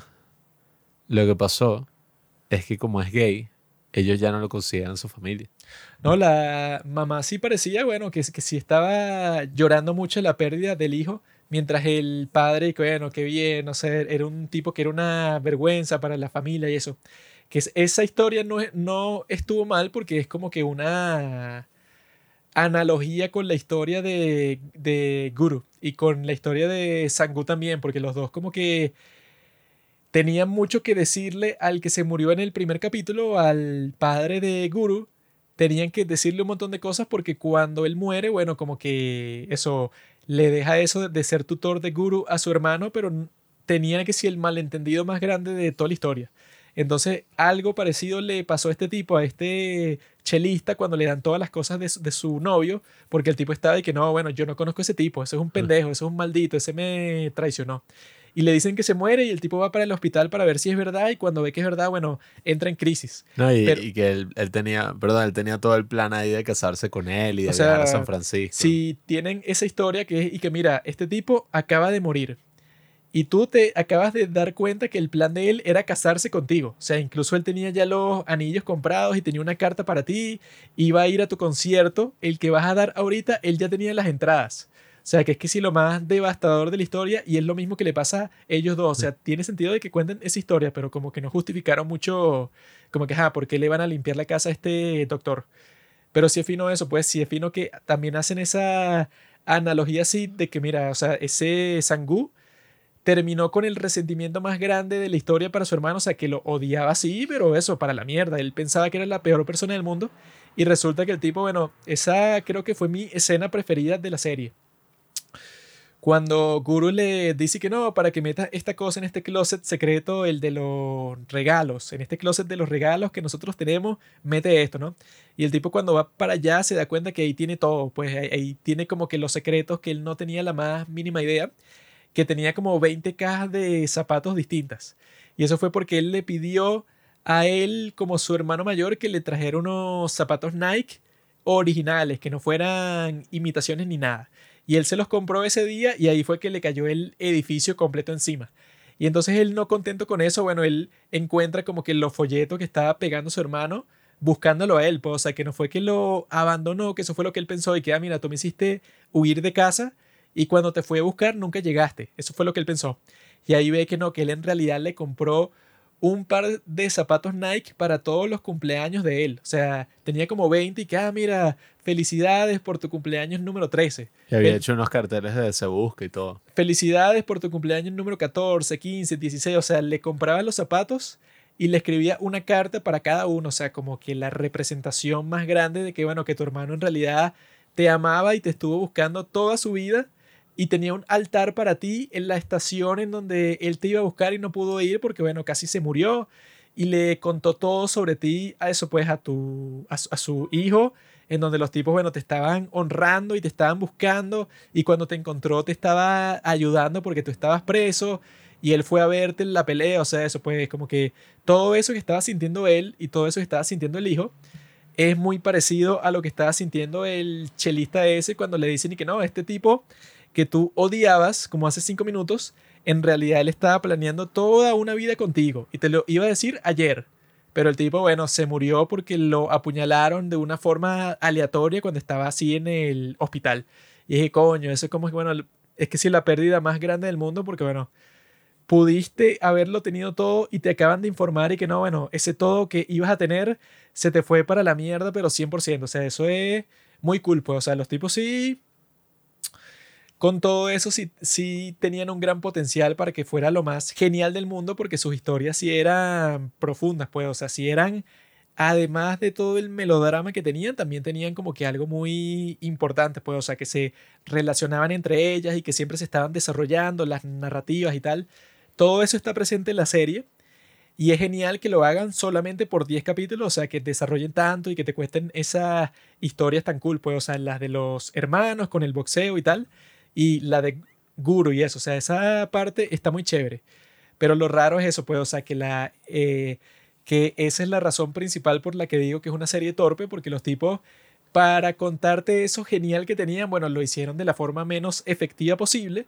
Y por eso es que si tú se la recomiendas a casi cualquier persona, como que es raro porque les vas a tener que decir algo así como que, no, bueno, es en el capítulo 7, 8 en donde en realidad entras a qué es lo que es la serie. Pues antes de eso, los primeros seis capítulos yo estaba como que, ah, pero esto sobre qué trata. O sea, ¿cuándo coño vamos a, saber porque es que este tipo Sangú odia a su hermano. O sea, que eso era lo principal. Y bueno, ¿por qué lo odia tanto? Si lo que nosotros hemos visto de él hasta el momento es que sí, la persona perfecta. O sea, ¿por qué lo odiarías a él? O sea, ¿qué te pudo haber hecho él que sea tan terrible para que tú lo odies tanto? Que cuando el tipo eso va a tratar de encontrar la plata para que le hagan una operación al tipo que, está en coma, el tipo cuando agarra el título de la casa es y que no, bueno, claro, o sea, para que pagues por lo que hiciste. Y que, ¿qué hizo que tú estás dispuesto a apostar su casa que te la dejó a ti para vengarte de él? O sea, eso no pueden ponerlo tantas veces y hacer tanta énfasis sin decirte qué es al principio o cerca del principio. O sea, eso pues, por eso es que digo que es torpe, pues, o sea, porque está pensando en contarte cien mil cosas cuando lo más esencial, cuando lo más genial que tiene para contar lo deja para después. Y eso no tiene sentido, o sea, lo tienes que contar cómo vas a dejar lo más importante para después. Sí, bueno, yo estoy de acuerdo con esa eh, opinión, con esa conclusión sobre la serie. Yo quería decir una frase que leí que está en el libro, del cual se basó toda la serie, que dice algo así como, las flores son solo flores y los insectos son solo insectos. Eh, las mariposas son hermosas y las orugas son asquerosas porque así lo pensamos con prejuicios, preconcepciones, no sé cómo Nada es hermoso o feo en realidad. Lo mismo, eh, lo mismo es verdad para la vida o para la muerte. Él habla de que una vez ya se acostumbró un poco a este trabajo de la muerte y todo esto, se dio cuenta de que existe otro aspecto interesante sobre la muerte, que evidentemente a nosotros nos parece horrible, nos parece algo innombrable, pero cuando ya estás en un momento en que está tan normalizado, ¿no?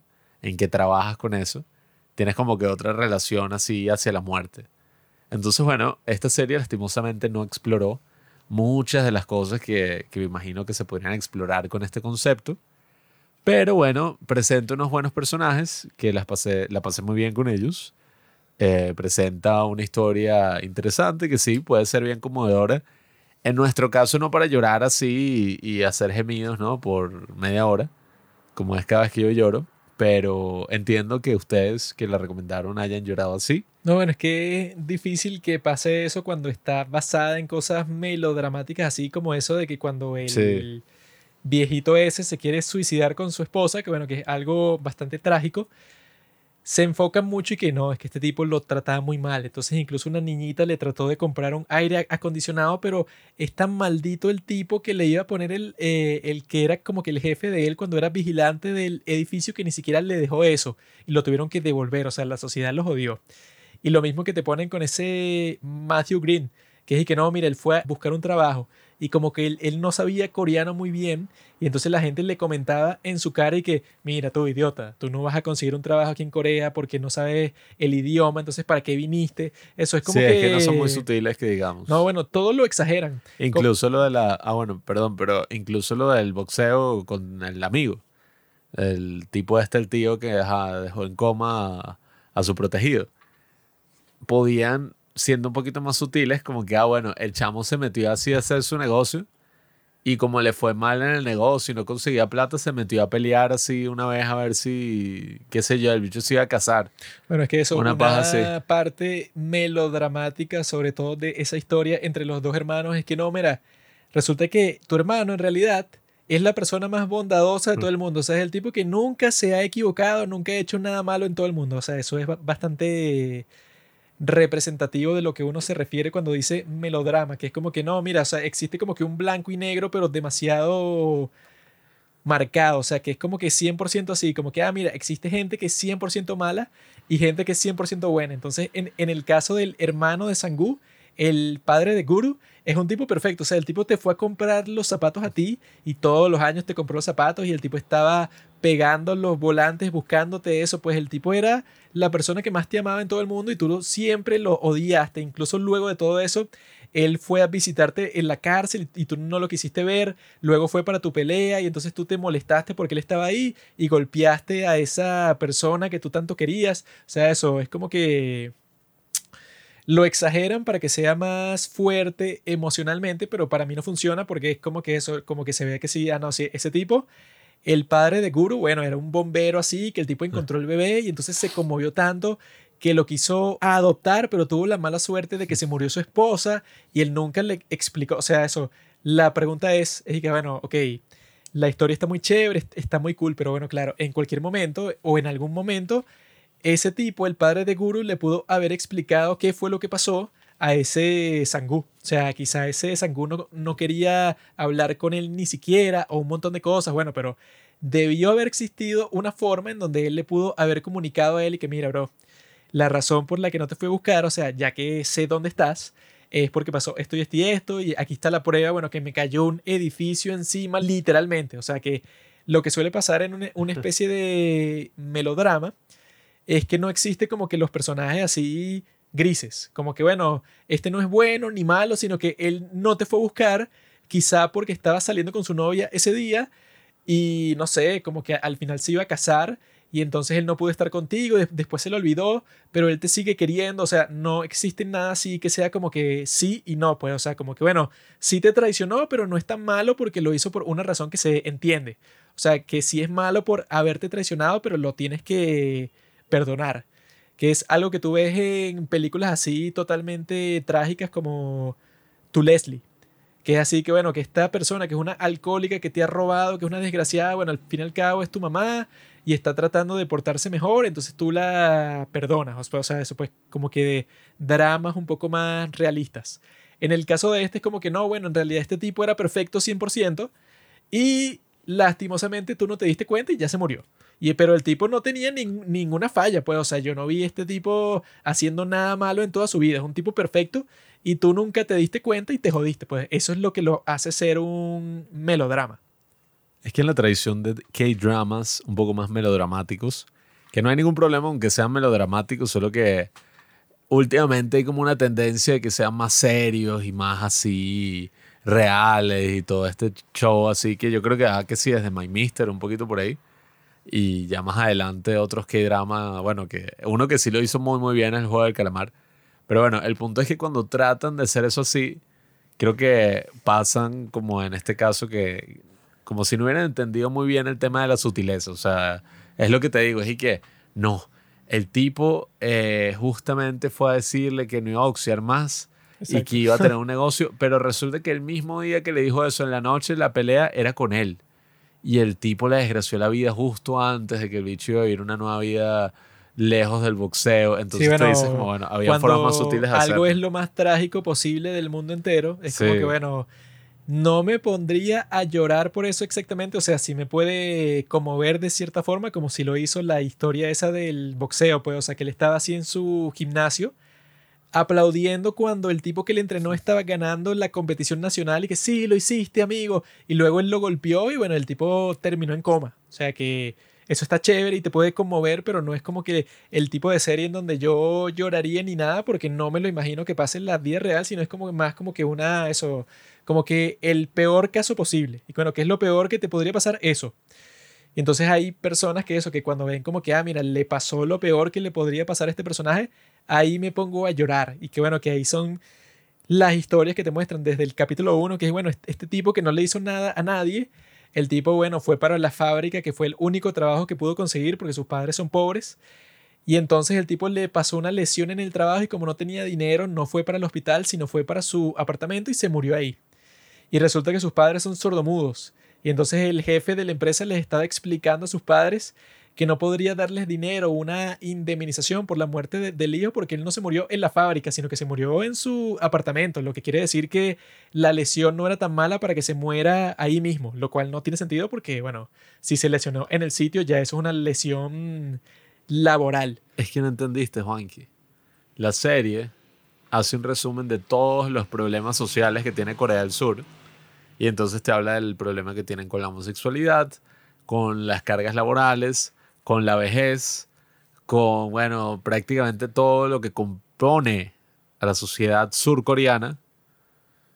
Y lo hace en una serie donde al final aparece una tipa random que dice que se va a suicidar y te lo ponen como el momento más romántico de la historia para un jovencito que está en el, ¿cómo es que se llama la vaina del espectro? Autista. Autista. No, eso puede, o sea, que incluso lo ves en la historia esa de la profesora de preescolar, que es como que, ah, mira, eso es como que una de las características principales de una historia exagerada, melodramática. Así que no, mira, está esta tipa que es la profesora de preescolar. o sea, lo más inocente, lo más lindo. Ella se la pasa todos los días con los niños. Su apartamento está lleno de los regalos que ella le quiere dar a los niños. Qué bonito resulta que viene un psicópata que el tipo no le importa nada, que bueno, que está dispuesto a actuar, pues a mentir, que cuando él llama a la policía, él llama y bueno, y se inventa toda una historia que fue que no, que ella tenía el cuchillo y estábamos peleando y que suena bastante convincente, o sea, tú dices que, ah, mira, este tipo quizá le pasó eso en la vida real porque la forma en que lo cuenta me está comunicando que él en realidad pasó por eso, pues, o sea, como que se pone a llorar y todo. Pero resulta que es un mega psicópata que el tipo simplemente entró al apartamento y le clavó un cuchillo en el estómago y ella se desangró y él, bueno, actuó y ya. O sea, es como que eso, pues esa característica de que, bueno, en, realidad existe alguien que es 100% malo, que simplemente es un desgraciado psicópata y ya. Y esa persona le hizo algo malo a alguien completamente bueno. O sea, que yo creo que, sobre todo en la gran serie, la abogada Wu, la extraordinaria abogada Wu, no cae en eso nunca. Porque en esa yo creo que con todos los personajes que salen en esa serie de la abogada Wu, incluso la abogada Wu, a todos los tratan así como que, bueno, ella es así un poco loquita, un poco rara y eso hace sentir eh, extraña a las personas, pero ella trata de sobreponerse a eso, entonces hace esta serie de actividades y bueno, es como que todo bastante equilibrado, o eso pues no sé qué si la historia de la mujer norcoreana esa, y que bueno, ella en realidad sí se puso a pelear con alguien, y la querían joder y bueno, como que tiene sentido la acusación que le están haciendo, pero no es tan así, pues, o sea, es una historia mucho más equilibrada. Eso pasa mucho en la abogada así como que, bueno, este tipo está saliendo con una persona que tiene una discapacidad y él ya ha hecho eso antes y trabaja en sitios así, entonces puede ser que él sea como que un depredador sexual, pero al mismo tiempo te hace preguntarte que, ah, mira, pero quiere decir que entonces cualquier persona que esté discapacitada solo puede salir con otra persona discapacitada lo cual es improbable porque solo un pequeño porcentaje de la gente es discapacitada. Entonces, ella dice que ama a este tipo, pero quizá el tipo se está aprovechando de ellos. O sea, son historias mucho más complicadas de lidiar con ellas. No, e incluso la serie tiene un estilo un poquito más cursi, un poquito más quirky, un poquito más así como que, ah, sí, bueno, la cosa tampoco es una seriedad así exagerada toda. El, sí, bueno, eso es lo raro, que esta sí es completamente seria, pero las historias no son eso, no me van, no me van a hacer llorar nunca porque no es para tomármelas en serio 100% cuando pasan cosas así tan extremas, pues, o sea, que es como que no, bueno, este tipo, ajá, eh, a ver, de las historias que tienen ahí, ¿cuáles son así las que tú dirías que son como que más melodramáticas que dices, bueno, qué show? Bueno, a, bueno, a mí me gustó la de los dos señores que se mueren y tal. Pero yo creo que la que vi así fue la de la madre con lo del traje, porque, ajá, una cosa es que ah, el hijo estuviera como que, ajá, enemistado. Pero y que no, la esposa y el hijo, lo dicho en los más malditos No, de sí, la o sea, historia. son o sea, unos desgraciados, pero que no les importa no nada. me des la de foto, que- no me des un coño. Sí, son de que no me interesa en lo más mínimo en lo que tiene mi mamá. O sea, ella se puede ir al infierno y que bueno. Sí, que así solo tú- dame la plata. Sí, yo y que así tú odias a tu madre 100%, yo creo que por cortesía, si los tipos están limpiando y te entregan la caja, tú dices, ah, ok, gracias. Y Sí, ya, pues, o después sea, es tan fácil coñazo. así. No, y que incluso en la historia esa del viejito ese, que es y que no, bueno, este tipo literalmente es un santo. O sea, el tipo eso, eh, cuando se encuentra este Sangmu que está fumando cerca de la clínica, le dice que no, aquí no se puede fumar. Entonces pon la colilla del cigarro en esta bolsita plástica y yo me voy con mi esposa con la que está Sí, enferma. bueno, eso del aire acondicionado con ese tipo fue una estupidez y que no, así haya calor, él no puede tener un aire acondicionado. ¿Y por qué tú gastaste esa plata? Es que eso en la vida real, sea en Corea, sea donde sea, sería que, ¿y por qué es tu puto problema? O sea, Bueno, Lo que pasaría, creo yo, incluso para el jefe, sería que, ok, ya lo compraste. Simplemente préndelo cuando haga mucho calor y esa electricidad que se gaste ahí no cuesta nada, así que hazlo ya. No hay Sí, que, o sea, tú crees que un vagabundo asqueroso, sucio como tú, sí. puede pasar un día sin tener calor. O sea, casi que le escupe encima. Y yo dije, bueno, nadie se comportaría así, así esté lidiando con el más maldito. No hay Sí, que, no, mira sea, tú, pedazo de mierda. O sea, ¿qué es eso? Sí, o sea, la serie es eso, pues le falta un poquito más de sutileza, un poquito más de cohesión. Y que yo pensé eso exactamente al principio cuando dije que no, mira, el primer viaje de Move to Heaven entre el tío y Guru. Y resulta que el tío cuando conduce, bueno, este gurú al Ah, final sí. le dice que no, es que tú te saltaste como 50 normas de tráfico. Y yo lo que estaba pensando es que sí, huevón. En Corea, el tipo que acaba de salir de la cárcel se saltó, o sea, cuando la luz del semáforo estaba en rojo, él pasó sin nada, pues, o sea, él se saltó todas las reglas Sí. de tráfico del mundo y ya, pues, o sea, es como que un chiste. Y que bueno, eso puede funcionar en una serie como Business Proposal, que es una serie de chiste todo, pero esta que es una serie seria, dramática y tal, cuando dije que no, mira, yo vi que tú te saltaste 50 normas de tráfico, y que en un país como Corea sobre todo, que era lo que estábamos conversando al principio de lo de la marihuana, que dije que no, mira, este tipo fumó marihuana, tiene que ser execrado de la sociedad. Y que bueno, sí, este tipo que acaba de salir de la cárcel se va a atrever a, bueno, a, a manejar como si estuvieras en GTA, ni de vaina. Primero que nada, esta no es una serie seria. Es una serie seria, para que usamos el lenguaje neutral. Segundo, el tema de la carpa también fue súper así show, que claro, está bien por un chiste, pero qué pasa que bicho vivió ahí toda la... Los tres meses, ¿no? Sí, o sea, claro, un poquito estúpido. Pero ahora es eso, pues, o sea, dentro de todo, a mí me gustaron un poco los personajes. Nunca te olvidaré Namu. Y nunca So- te olvidaré Chica del final que quiere morir, porque aparentemente para los creadores, bueno, esa era la intención, ¿no? El, el cine, es pro- el cine te manipula. O sea, el cine tiene varias cosas así, varias herramientas para que te haga sentir cosas. No, Bueno, como todas las cosas estúpidas, con esa escena del final hay dos opciones. O es lo más estúpido que ha pasado en la historia, o simplemente es tan experimental, o sea, que tiene un significado misterioso que nosotros no conocemos, pero es una vaina tan increíble, tan inteligente, que bueno, no, o sea, los tipos que lo hicieron nos lo tienen que explicar así paso a paso, porque es una cuestión de que, ay, o sea, que, no, bueno, esto es una vaina experimental de un cine que nosotros hacemos así especial, artístico y tal, algo así loco, que bueno, es como todas las teorías de conspiración, o sea, o el gobierno quiere matarme a mí específicamente y me está siguiendo porque, ajá, o sea, bueno, en este caso no es una teoría de conspiración, pero si fuera una teoría de conspiración, o es así, o simplemente, no sé, o sea, un pendejo me llamó sin querer así a las 12 de la noche y listo, o sea, o simplemente el escritor de la serie es tan estúpido que dijo, no, si lo dejo en cliffhanger es más probable que me den segunda temporada. Eso es lo más probable, porque es como, bueno. bueno, un cliffhanger que el tipo lo pensó cuando estaba borracho y drogado a las 3 de la mañana y que sabes que falta una cosita del guion, o sea, el guion ya estaba listo y él que no, mira, agrégale esto al final. No, y conociendo a esos coreanos, la vaina seguro fue el productor y que, mira, o consigues que haya segunda temporada o te despido y bueno, en Corea si te despiden es suicidio instantáneo. Y el tipo se inventó lo más estúpido que se ha visto en la historia de, de los K-dramas. Así que busquen al productor de la serie y repórtenlo en Instagram. Yo lo que tengo que decir es que esa chica Namu algún día se va a despertar en mi cama. No sé cómo lo voy a hacer, pero yo, yo sé qué va a pasar. Yo ya, ya lo tengo planeado y todo. Solo se necesita un viaje corto a Corea así. ¡uh!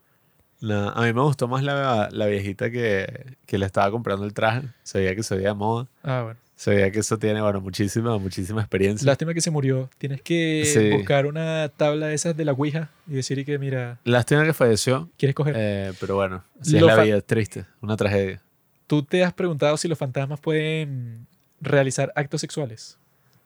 Deben poder, o sea, ¿por qué no? O sea, si pueden mover cosas, eso, pueden interactuar con el mundo físico, eso, que no, que se movió la silla sola. De eso es que se trata la película esa, ¿no? ¿Por qué no podrían, Ghost. ¿por qué no podrían tocar mi pene también? De eso es que se trata. Y hay tantas personas que han muerto que yo quisiera tener sexo con ellos. O sea, hay como. Ya eso. En un instante se me ocurren como 100 personas que yo diría. Cleopatra. Coño, coño, Cleopatra. La Bet- reina Isabel. Betty White, la reina Isabel. A ver, ¿qué más? Farrah Fawcett. Eh, Podría seguir todo el día así. O sea. Me encantaría que visitara mi cuarto así. Bueno, Amy Winehouse. eh, no quieren tener, o sea, que gente así como Amy Winehouse, que es una persona demoníaca, obviamente que no está en el cielo, sino que está como los de Hotel del Luna que están vagando por el mundo. Entonces, ¿por qué no visitas mi cuarto y, Janis Joplin. ajá, bueno, no sé, espántame un poco, me asustas y tal, pero al final de la noche, eso, ya sabes, sexo. Bueno, y, y es ese, fino porque puedes tener todo el sexo que quieras y no se embaraza, nada, o sea, es perfecto. ese creo que es uno de los grandes debates que enfrenta la humanidad en el siglo XXI, ¿Quién más? en la segunda mitad, porque si las Marilyn Monroe. inteligencias... Nah, weón. Bueno, es que si las inteligencias artificiales siguen avanzando, puede que vivamos en un mundo como Blade Runner, que hay unos hologramas y tal. Si los hologramas logran tener un grado así de contacto, o sea, de que tú de verdad puedas Ya sentir algo. coño. dejarán de ser necesarias las mujeres, ¿no? podemos prescindir de ellas totalmente. Sí, A ver, ¿qué otra hembra? sí, Bueno, es verdad. Es verdad. ¿qué, ot- No lo había pensado, Juan, que es verdad. qué otra hembra que haya muerto así? A ver, A ver, o sea, hay Fiona, muchas. Fiona de Shrek. Bueno, yo seguiré pensando en eso, pues, o sea, ¿cuáles mujeres así que yo diría, coño, podría tener sexo con ella? Un fantasma puede ser, ¿Cómo es que se llama Violado. la tipa que era jueza de la Corte Suprema? ah, coño, RBJ. No sé cómo, cómo se... Eso. La que murió, Hillary Clinton. Ella murió y lo que sigue por ahí es como que su cadáver que fue reanimado por Satán. Pero Hay muchas mujeres. eh, su espíritu sigue por ahí. Muchas mujeres hermosas, tanto vivas como Ah, muertas. la princesa eso Diana que se murió joven y todo, coño. Nada, se ha dicho seguro era como Meghan Markle. Quien pudiera. bueno, qué importa, ¿no? Meghan Markle también me la cojo con todo y no, con todo y vestido. Pero bueno, amigos. Pero es muy caro. Tienes que salir de la realeza, tienes que... No, no importa. Pero ya saben, o sea, podemos hacer un capítulo sobre eso, pues que si el top 10 de las mujeres que están muertas, que más quisieras tener sexo con ellas. Suena bien. Un Avísenos tema- si quieren un canal, eh, perdón, bueno, un canal de YouTube dedicado a eso.